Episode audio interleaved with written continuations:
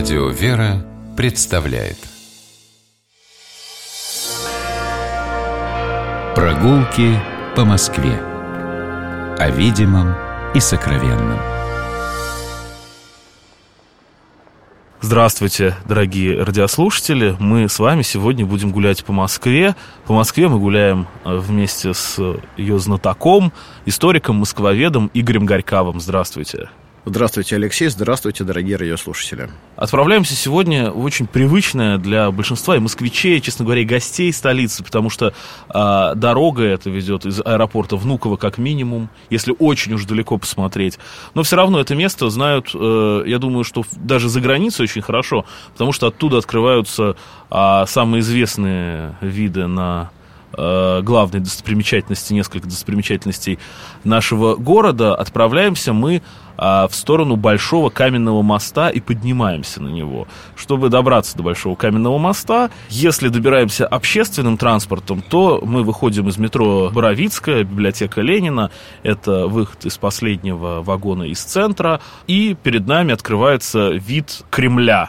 И мы идем направо, переходим в Волхонку и пересекаем Боровицкую площадь, перед нами мост, на который нам нужно подняться. Это и будет большой каменный мост, о котором сегодня говорим. Да, мы, поднимаясь на этот мост, Алексей, как вы видите, э, оказываемся в уникальном месте, где нам Москва видна в совершенно разных ракурсах и ипостасях. И вот я думаю, что прежде чем мы будем говорить о истории этого замечательного моста, нужно внимательно осмотреться. Очень много известных памятников, но, с другой стороны, известных как.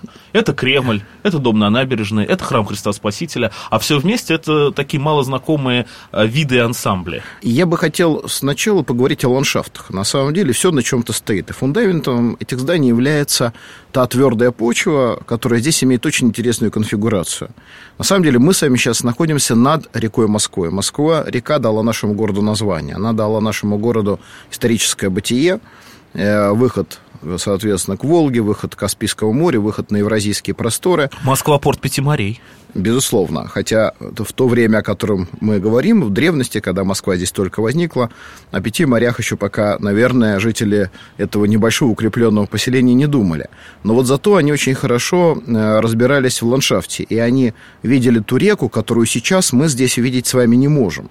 Э, хотя, если мы с вами выйдем сейчас на противоположную от нас сторону моста э, и ближе к Кремлю станем, то как раз у основания ныне существующего моста мы видим небольшую решетку. Вот через эту решетку сейчас выливается такая не очень, может быть, светлая вода реки Неглинной. Это единственное место, где ее можно увидеть. Это единственное место, где она, вот эта затворница, это несчастная э, заключенная московского коллектора, выглядывает на солнечный свет для того, чтобы раствориться в водах самой ну, реки увидеть Москвы. буквально там пару метров ее устья. Безусловно. Но вот, тем не менее, это место, где Неглиная впадала в реку Москву, когда-то образовал вот тот э, удивительный э, треугольник, на котором на вершине Боровицкого холма, собственно говоря, и возникло укрепленное поселение, известное нам по летописным источникам с 1147 года.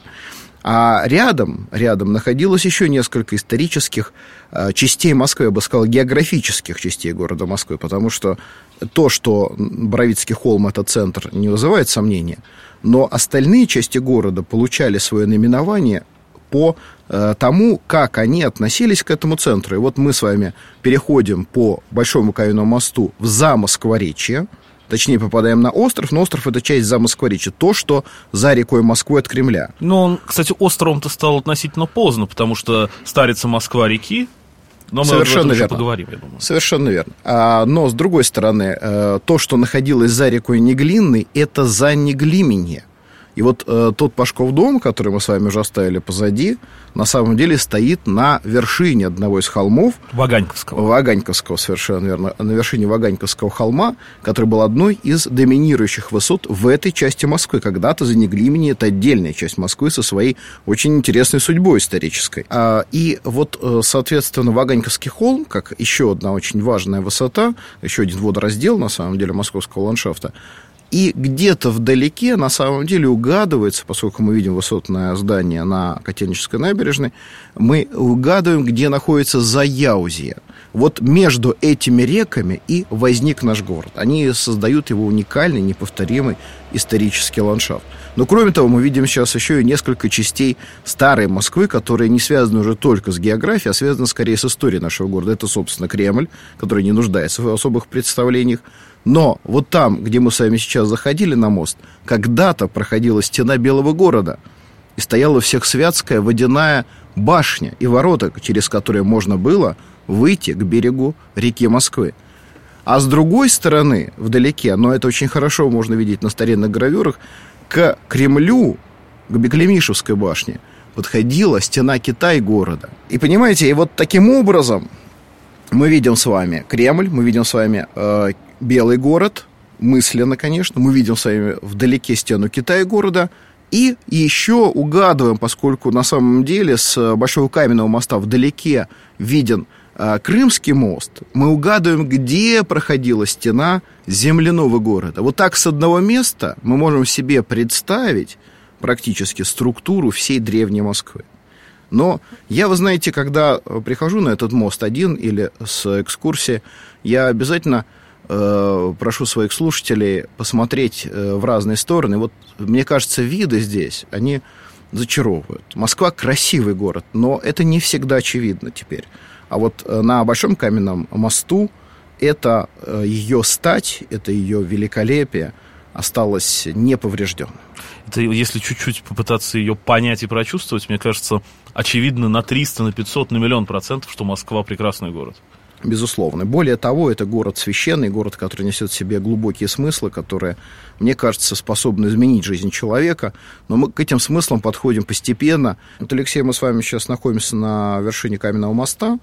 И мне кажется, этот вид стоит э, того, чтобы о нем поразмышлять. Э, две альтернативы. Белый, белоснежный, в солнечном свете, храм Христа Спасителя с золотым куполом. И серый, тяжелый дом на набережной. И вот как бы два начала, два, две точки притяжения, два центра русской истории, во всяком случае, в последние сто лет. Об этом можно задуматься. Такая метафора э, нашей русской истории, но выраженная в архитектурных памятниках. Но об этом можно размышлять долго, а вот э, есть одна вещь, на которую стоит обратить внимание уже сейчас. Э, фасад дома на набережной. Обратите внимание, он не совпадает с красной линией того большого каменного моста, с которого мы с вами сейчас спускаемся мы э, видим, что улица Серфимовича идет как бы э, под углом. Они должны совпадать, по идее? Э, ну, как правило, в домах, которые строились в 18-19 веках, которые подчинялись регулярной планировке, действительно фасады выстраивались вдоль красной линии улицы. Но э, в данном случае мы имеем дело не с каким-то уникальным архитектурным решением Бориса Иофана, а мы имеем дело с остатком одной из э, древних московских магистралей. Посмотрите внимательно, вот если сейчас провести линию вдоль фасада э, дома на набережной, который выходит на Болотную площадь, и э, провести эту линию дальше, мы попадаем с вами на улицу Ленивка. И таким образом мы с вами примерно, плюс-минус, конечно, вычерчиваем ту э, линию, на которой когда-то стоял древний большой каменный мост. Потому что тот большой мост, на котором мы с вами сейчас находимся, он далеко не первое сооружение подобного типа на этом месте. Ну, стоит, наверное, напомнить, что предыдущий мост, даже предпредыдущий, назывался Всехсвятский. Одна из проблем средневековой Москвы. Достаточно много рек и мало мостов. И э, самая большая проблема, конечно, это река Москва. Сейчас она покорная из-за того, что она взята в э, русло шлюзов.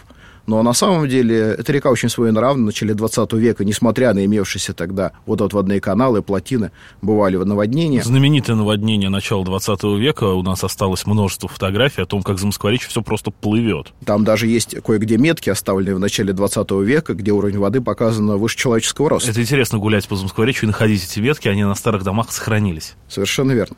Но вот э, в древней Москве э, наводнения на Москве были э, страшным бедствием. И поставить мост через реку Москву оказалось э, делом не таким простым. Поэтому к этой задаче приступили только в 17 веке. И вот в 1643 году царь Михаил Федорович Романов вызывает из далекого Страсбурга каменных дел мастера Иоганна Кристлера. Иоганн Крислер со своим племянником э, в Москве начинает бурную работу. Во-первых, они изучают дно Москва-реки, они находят там камень, они понимают, что мост можно построить. И они сначала создают деревянную модель моста. Эта модель царю понравилась, работы начались, начинают складывать из э, свай и белого камня основания вот этих самых э, опор, на которые потом будет становиться мост. Но, к сожалению, умирает э, царь Михаил Федорович, умирает вскоре и сам мастер Иган Кристлер.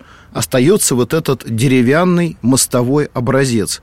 Но самого моста в Москве не было до конца 17 века. И только в 1692 году стараниями князя Василия Голицына и царевны Софьи удается, наконец, этот мост построить. И строит его монах, пришедший с Украины, из Киева, э, некий инок Филарет. И вот этот большой каменный мост поразил москвичей как одно из э, чудес столицы, потому что он был широкий, он был шире московских улиц. С одной стороны находилась церковь всех святых, которая была над вратами, которые дальше вели уже вглубь э, Москвы, то есть внутрь Белого города, а с другой стороны, с другой стороны находилась шестивратная двухверхая башня, вот примерно там, где мы с вами сейчас с вами спускаемся сюда уже на э, улицу Серафимовича. И эта башня тоже не пустовала. На самом деле э, здесь возник э, кабак государев. Внизу летник, на котором отстаивалось пиво.